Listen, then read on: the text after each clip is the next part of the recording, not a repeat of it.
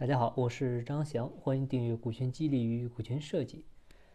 孙子兵法当中呢讲过一句话：“上下同欲者胜。”啥意思呢？就是从上到下，大家目标一致，上下同心，这样就能打胜仗。啊，如果人心不齐，大伙呢各有各的打算，那要想带领这样的团队走得长久，就会变得很难。啊，再加上当今浮躁的社会，人心是太善变的。啊，如果做不到上下同欲，团队呢就很难成功了。但是人心统一的前提一定是利益统一。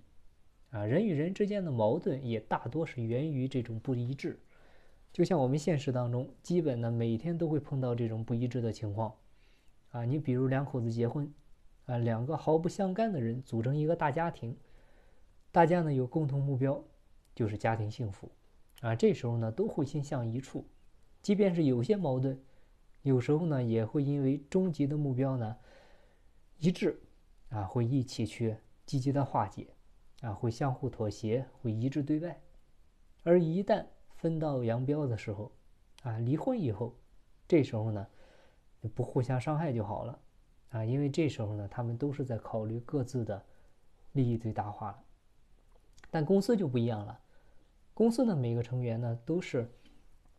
怀揣着各自不同的预期走到一起的，啊，试探啊，观望啊，啊，以能够达到自己的最大预期为目的，达不到呢，就会走人。啊，老板想什么，公司发展怎么样，都跟他没关系。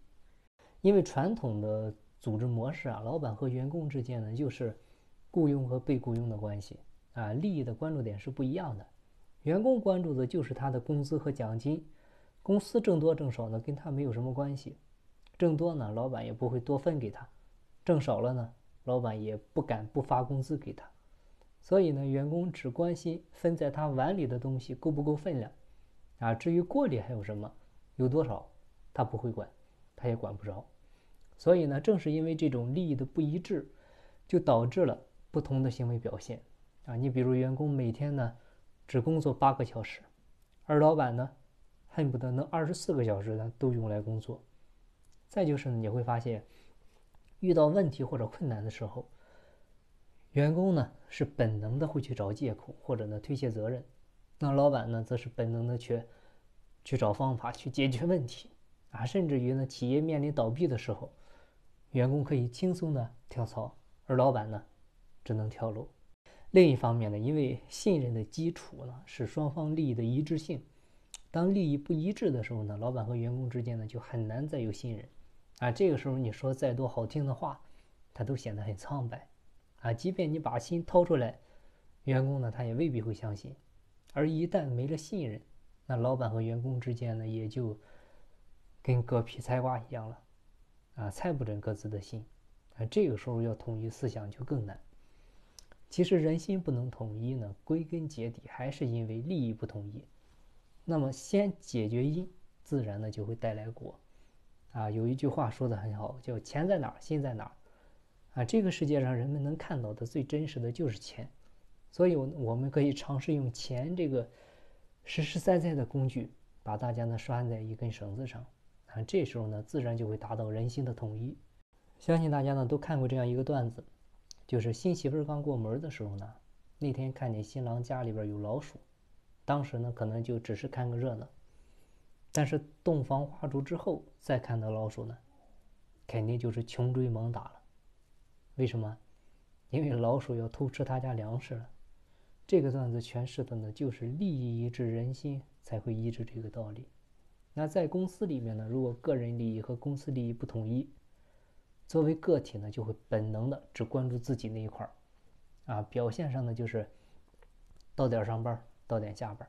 还没有创造力，没有主动性。没有责任心，啊，这是最让老板头疼的，啊，所以怎么办呢？那最好的办法就是用股权把个人利益和公司利益呢统一起来。其实这种呢也可以考虑采用自主经营的模式，啊，就是把经营权分一部分给员工，让每个小组或者部门呢自主经营，啊，自负盈亏，共享收益，而不是只有工资和奖金。这样呢，把公司的。这个利益跟小组部门的利益呢，能够匹配起来，就是让每个人呢都在为自己做，本质上呢也是在给公司做。啊，就像稻盛和夫的阿米巴经营，啊，韩都衣舍的小组织，还有我们农村的包产到户，啊，实际上呢，像包产到户，它就是把土地的经营权给了农民嘛，啊，另外呢，还可以考虑的就是干股基地，啊，就是根据业绩来共享公司的利润，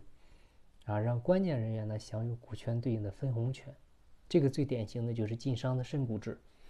啊，同时呢，在干股激励的基础上呢。还有更好用的方法，就是增量增量激励啊，就是把比上一年增加的利润啊，拿出大部分来分给员工啊，如果没有增加就不分啊，这样呢会鼓励大家去关注公司发展，去创造更多的价值啊。这里提到增量的呢，大部分给员工啊，其实你把增量的百分百给员工都可以，为什么呢？因为今年的增量，明年就变成了存量啊，你一点也不会吃亏。其实呢，不管是自主经营还是干股激励，都是非常的简单好用。因为最重要的一点就是它不需要变更章程。同时呢，作为股权激励的第一步，啊，你可以积极的去尝试，尤其是针对一些像分支机构、门店一些短期项目是很合适的。但是呢，这些模式呢也有一个最大的缺陷，就是只能统一利益，不能共担风险。啊，赚了钱都好说，亏了还是公司的。一旦遇到外部环境有重大变化，导致公司亏损的时候呢，员工不仅不能和公司共担，还会选择离开。所以呢，这个只建议在短期内使用，不可以长期使用啊。特别是对关键的核心人员，不仅要能共享，还要能共担啊。因为所有风险都是由老板一个人承担，这个对公司的长远发展并不是什么好事啊。因为不管是自主经营还是干股激励。它都只是侧重于统一近期利益，它不能和未来挂钩。但是那些核心人员呢，特别是高管，他们更关注未来啊。如果看不到未来，他们会感觉不踏实。而且如果只有近期利益，没有远期利益呢，也不可避免的会出现一些竭泽而渔式的短期行为。所以呢，就要考虑在自组织啊和干股激励的基础上呢，再增加一部分啊，就是让他们看到未来。这个时候呢，就可以使用啊，像虚拟股权激励啊、期权啊、股权认购啊、股权众筹啊啊等等这些方式，来实现啊他享有对应股份的未来的增值权啊，这样就把公司和个人未来的利益统一起来了。那从另一个角度来看呢，也是把近期利益和远期利益呢统一起来，因为收益和付出呢是有时间差的，尤其是那些长效性的付出。啊，虚拟股权到了一定阶段呢，可以转化成普通股，啊，也可以不转，转或不转呢，它都能实现近期利益和远期利益的统一。但是期权、股权认购、股权众筹这些方式最大的缺点就是需要修改章程，啊，比较麻烦。而且呢，如果你一不小心碰到小人的话，会带来一些无谓的痛苦和消耗。啊，凡事都是有利弊两端的，这个权衡好就可以。再就是呢，远期利益一定要和业绩挂钩啊，特别是增量业绩。如果没有增量，虽然有股份，啊，也还是没有对应的分红权，啊，这样才可以让他们既有安全感，又有使命感，啊，既能激励他们不得不拼命，啊，拼命去给公司创造价值，啊，又能防止他们偷懒，防止坐享其成。近期利益和远期利益的统一呢，主要是针对于核心层，啊，因为当他们把青春压在这里。啊，公司呢是应该让他们看到未来的，但是呢，这个肯定是需要一个过程，啊，需要在公司成熟的时候再采用这种模式。所以刚开始呢，还是建议先通过代持干股或者经营权共享这种方式去做，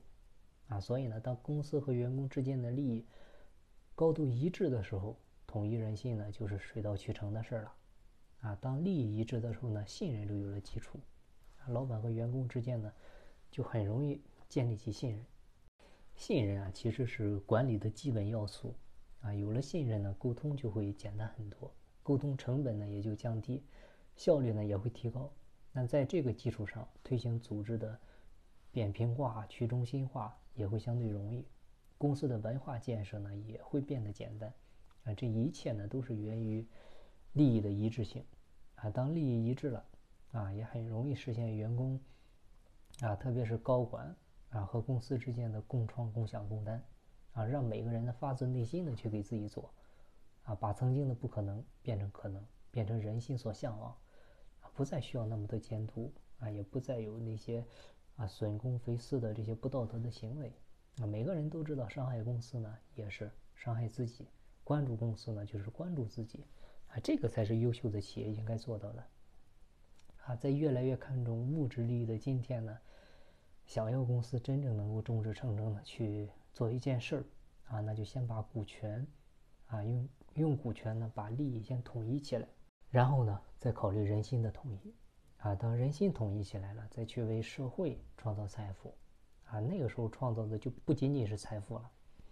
还有文明。好，那今天的分享呢就到这里，感谢您的收听。啊，疫情期间呢，我们所有的线下课程目前都已经转移到线上来进行了。啊，已经推出了三百六十五元的股权激励、股权设计精品系列录播课程，内容呢涵盖了合伙人股权设计、干股激励、人性与管理、股权众筹、内部创业、董事会治理、阿里合伙人制等这些内容。啊，如果你感兴趣计划系统学习呢，可以微信上找我了解，备注股权会员。我的微信号是四零六八九三四六四，金不在西天，金在路上。我是张翔，下期再见，拜拜。